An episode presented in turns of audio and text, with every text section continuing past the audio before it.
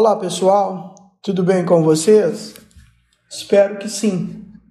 Neste podcast, darei continuidade aos comentários acerca da teoria geral do crime. Em tempo, este já é o terceiro podcast que abordo esta teoria, teoria geral do crime, teoria geral do delito.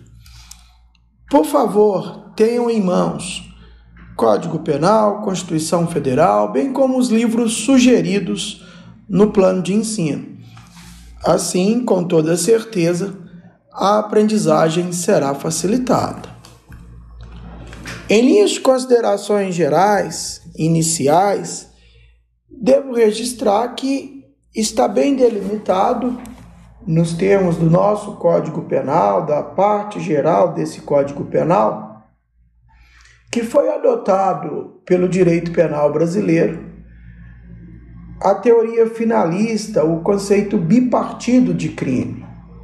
É dizer, crime é fato típico, com seus quatro elementos: conduta, resultado, nexo de causalidade e tipicidade, somado à antijuridicidade, somado à anti é, é, a ilicitude o fato ser contrário a um direito.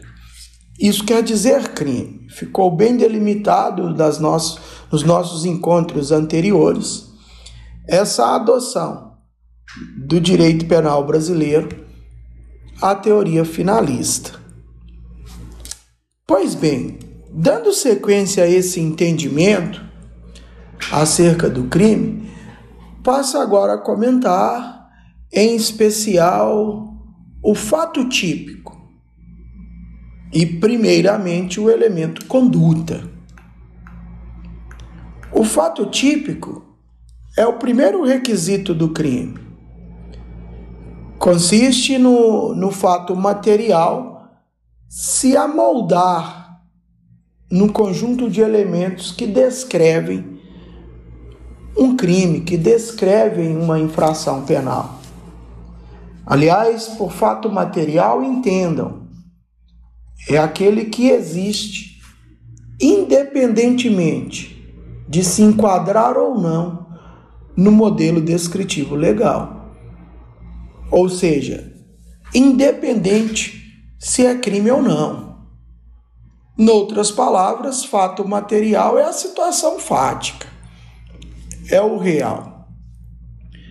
Conforme já foi falado anteriormente, fato típico é composto pelos seguintes elementos, pelos seguintes requisitos: conduta, dolosa ou culposa, resultado que ocorre nos crimes materiais, nexo de causalidade, liame, ligação entre a conduta e o resultado que também irá ocorrer nos crimes materiais, e tipicidade, que é enquadramento do fato material, que falei há pouco, a uma norma penal.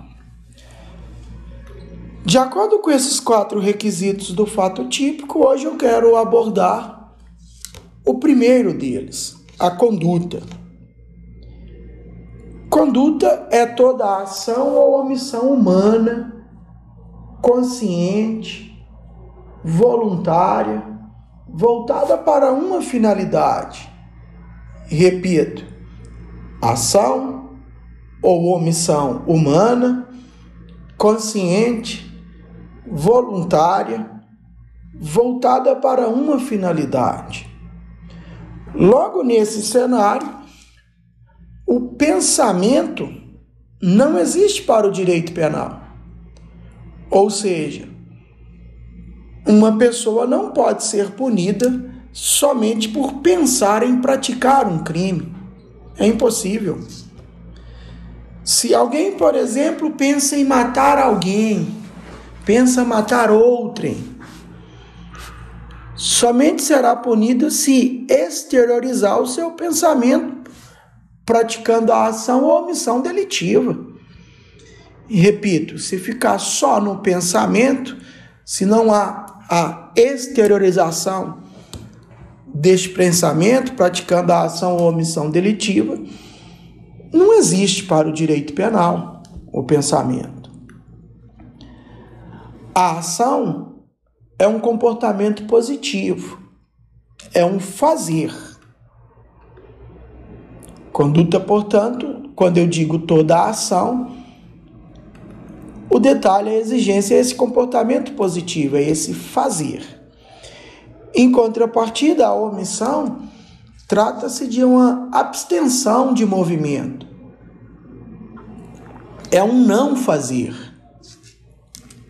A conduta é, portanto, a exteriorização de um pensamento por meio da ação, do fazer algo, ou por meio de uma omissão, o não fazer algo. Um ponto importante: não haverá conduta sem vontade. Ou seja, o caso fortuito, a força maior, eliminam a vontade, inexistindo, portanto, conduta, e, por consequência, inexistindo o fato típico, sendo o fato atípico. Os reflexos causados, por exemplo, por excitação de um nervo sensitivo, também não caracterizam conduta.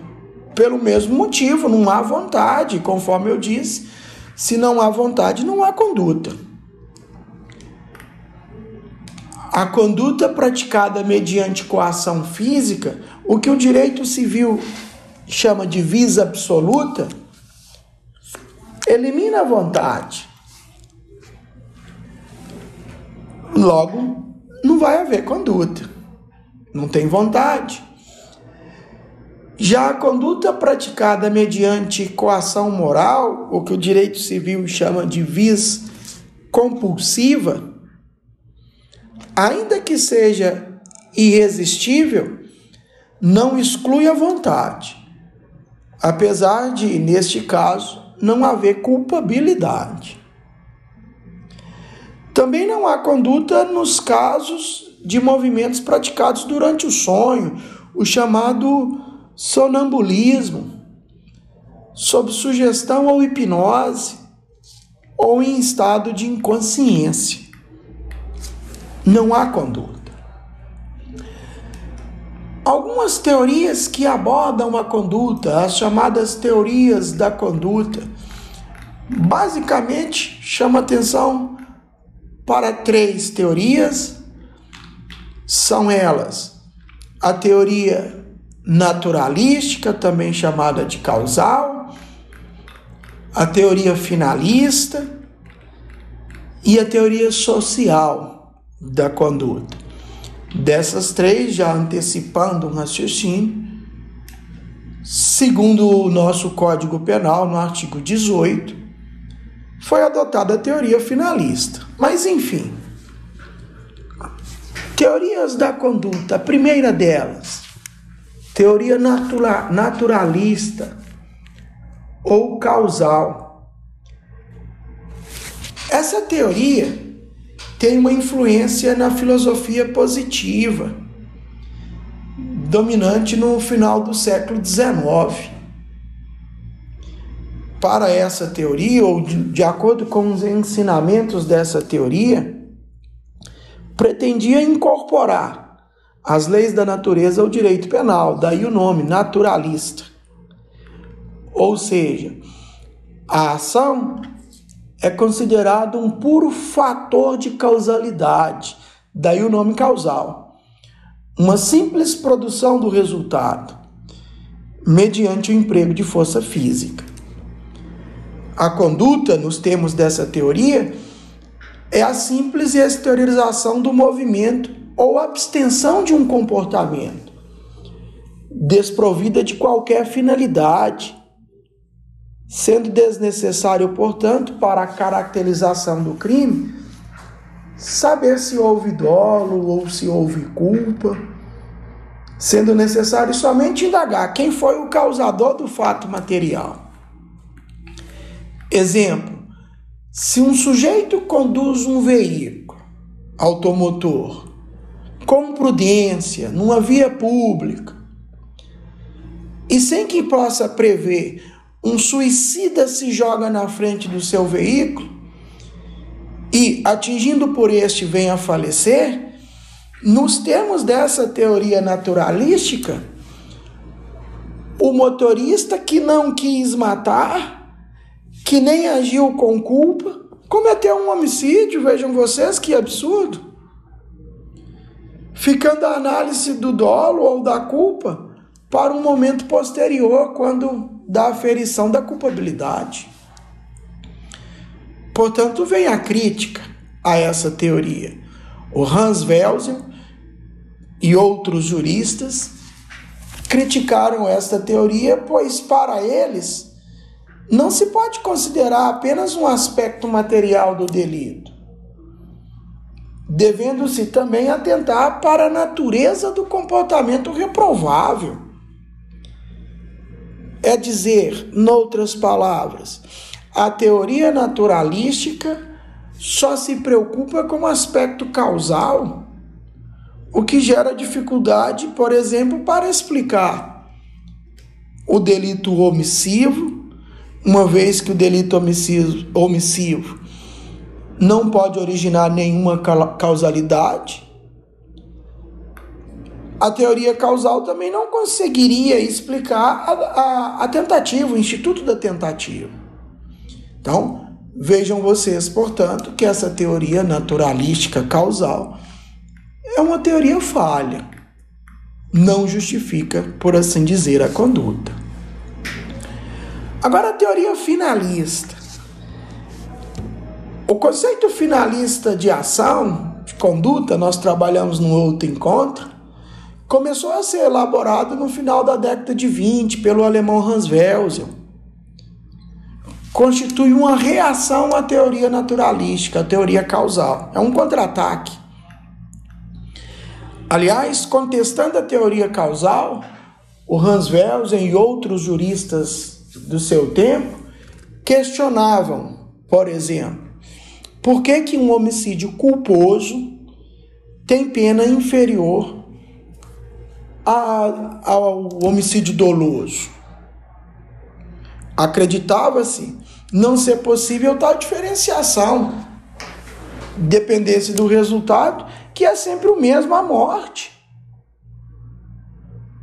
Concluíram então que a diferença de tratamento legal não depende da causa do resultado, mas sim da forma como foi praticada a ação da forma como foi praticada a conduta.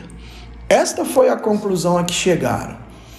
A finalidade é o elemento inseparável da conduta. Ou seja, não existe conduta típica sem vontade e finalidade. Para a teoria finalista, vontade gera conduta. E conforme antecipei, o nosso ordenamento jurídico filiou-se a teoria finalista. O Código Penal Brasileiro, em seu artigo 18, reconhece que o crime deve ser doloso ou culposo, respectivamente incisos 1 e 2 do citado artigo. No caso, portanto, de um sujeito vir a matar alguém sem dolo e culpa, como foi o exemplo que comentei há pouco, do suicida que se atirou na frente do carro,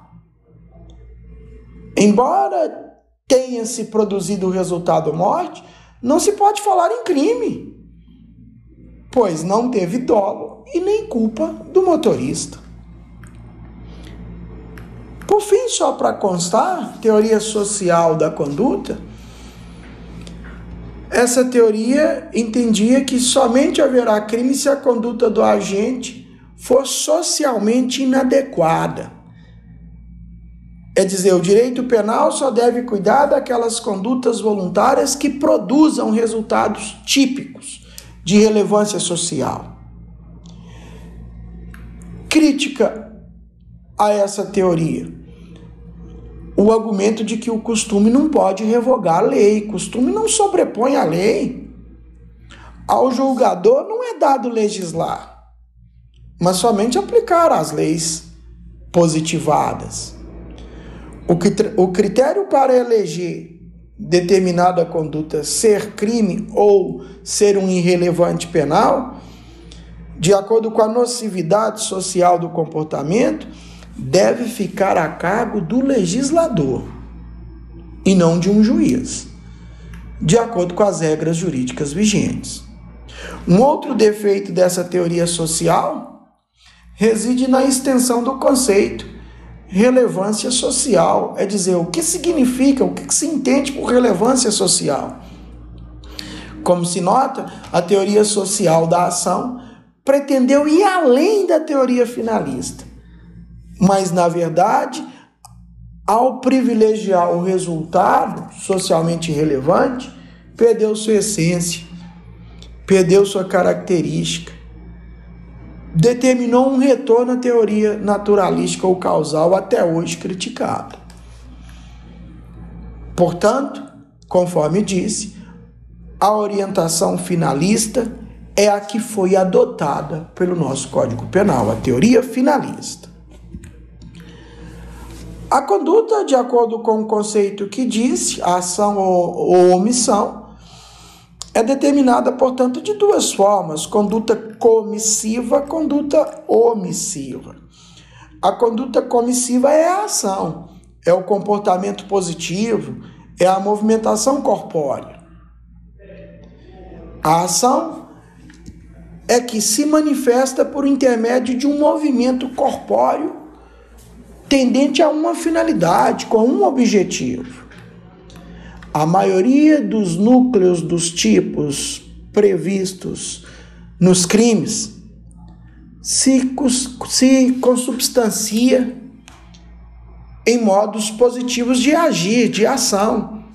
Como, por exemplo, no crime de homicídio, núcleo, matar. No crime de lesão corporal, núcleo, ofender. No crime de furto, núcleo, subtrair são núcleos do tipo que determinam uma conduta positiva, uma ação. Portanto, é a regra, a conduta comissiva. Excepcionalmente, a conduta pode ser relevante do ponto de vista penal, mesmo sendo omissiva. Conduta omissiva. A omissão é uma abstenção de movimento, é um não fazer. São duas as teorias que tentam justificar a omissão. A primeira teoria, a teoria naturalística da omissão, diz que a omissão é um fazer. É perceptível no mundo natural como algo que muda o estado das coisas. Ou seja, quem se omite dá causa ao resultado. A segunda teoria, e essa aqui que foi adotada no nosso ordenamento jurídico, é a teoria normativa da omissão. Quem se omite não faz nada e o nada não causa coisa alguma, não tem relevância causal. Na realidade, excepcionalmente, embora não tenha produzido resultado, pela teoria normativa da omissão, o omitente responderá por este resultado quando a lei lhe impuser o dever de agir. Por isso é chamada teoria normativa da omissão. Trata-se de uma ficção jurídica.